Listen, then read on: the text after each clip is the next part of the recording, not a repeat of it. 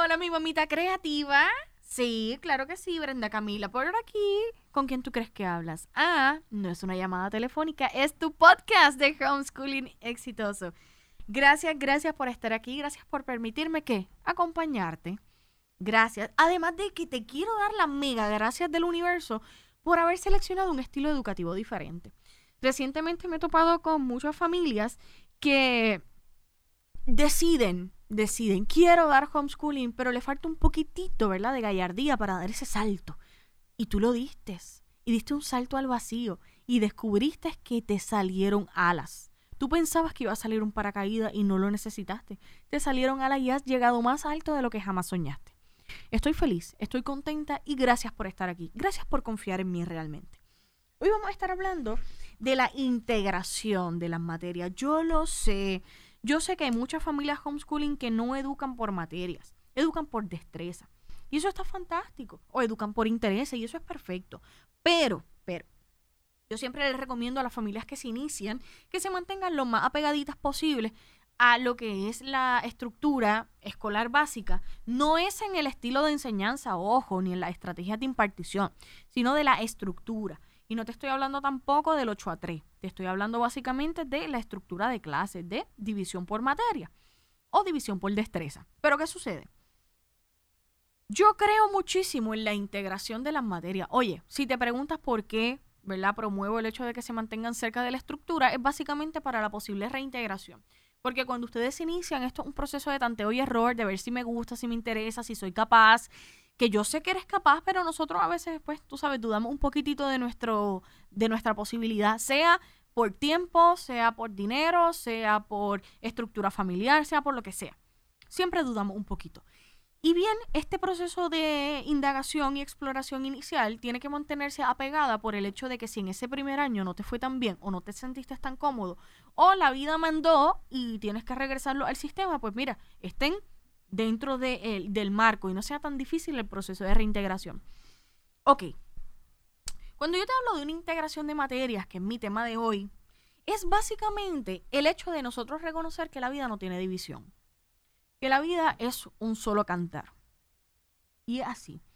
Miren, cuando yo estaba en la universidad tenía este profesor de humanidades que me empezó a hablar de ciencias, de arte, de música, de lenguaje, y yo, pero profesor, yo estoy confundida con usted. Yo estoy, confundida con usted. De repente usted aquí me está hablando de un Leonardo da Vinci, pero me lo está combinando con un Einstein y de repente me sale con, con la procariota. Yo estoy aquí confundida. ¿De qué usted habla? Y me dice, en la vida no hay divisiones. Y yo lo reflexioné un poquito. Luego, al siguiente día le pregunté, pero, profesor, lo que pasa es que, mira, mi cabeza está dividida entre español, matemáticas, ciencia, inglés y estudios sociales. Hágamelo fácil, porque es que yo ya no estoy entendiendo. Y me dice, en la vida todo se integra, tanto tus destrezas lingüísticas como tus destrezas matemáticas, como tus destrezas sociales, todas se integran para combinar y llegar a una meta. Y es tu propósito en la vida. Eso a mí me gustó mucho. Me gustó mucho, me gustó mucho. Y me dijo, además de que es mucho más fácil conectar sucesos y conectar secuencias. No a todo hay que categorizarlo. No todo hay que, ¿verdad? Darle, darle un nombre y un apellido.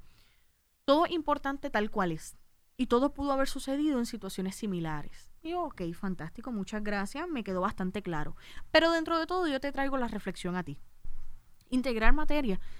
Eh, no te estoy diciendo que tú des español con matemáticas combinado, te estoy diciendo que hayan actividades donde ustedes simplemente digan, hoy vamos a hacer este experimento y de este experimento sacamos español, ciencia, matemáticas, estudios sociales. Y sacamos todo, ¿verdad? Dentro de una misma experiencia. Hoy vamos a ir al parque tal y en ese parque tanto vamos a investigar relieve como vamos a investigar este clima, como vamos a investigar, eh, vamos a hacer una historia a partir de un árbol que encontramos allí, como tanto vamos a eh, cuantificar y entonces te dan la oportunidad de hacer una integración basada en una experiencia. La integración de materias le da la noción a tus pequeños de que la vida está compuesta por distintas eh, perspectivas y que quizás yo percibí el árbol de roble tan bonito y hice una poesía e hice una poesía con él, mientras que mi hermano o mi compañero o mi amigo observó el relieve, el clima, el calor, la neblina, observó las nubes por ese lugar tan bonito que se veía. Y en fin, cada uno percibió algo distinto del mismo entorno. Y hacer una integración de materia nos da una posibilidad de percibir la vida desde distintas perspectivas y también nos da a nosotros la oportunidad de maximizar nuestro tiempo. Efectivamente, nos da la oportunidad de maximizar nuestro tiempo porque hacemos integración de materia, no tenemos que andar, ¿verdad? Una hora en cada materia ni nada parecido, sino que aprovechamos cada circunstancia para generar oportunidades de potenciamiento de destreza o temas de distintas áreas. Así que bueno, te quiero invitar a hacer integración de temas. El mismo consta de eh, elegir una actividad, elegir un escenario y a partir de ello eh, sacar las destrezas de las distintas materias. ¿Está bien? Y esto pues te va a hacer una integración dentro de una misma evento una misma actividad y voilà, maximizaron tiempo. Y si te preguntas, pero Brenda, ¿cómo yo evidencio esto? Te digo que no te ocupes porque esto es solamente como que de vez en cuando, tampoco es que todo va a ser así. Si te gusta muchísimo esta estrategia y la quieres hacer siempre así, pues divide las hojas de trabajo. Trabajaron matemática, una hoja de trabajo para matemática o, o el trabajo que realizaron, lo segmenta y después lo carpeteas de forma individual. Bien, la cosita aquí está en que reconozcamos que la vida tiene distintas perspectivas y que un escenario me puede dar a mí muchísimo más que simplemente una exploración científica. O me puede dar muchísimo más que una historia viva en, los taínos, por decirte, que fuimos al Tibes. No sé si saben lo que es el Tibes, pero es un centro ceremonial eh, de los taínos y entonces pues puedo trabajar ahí historia, pero puedo trabajar mucho más.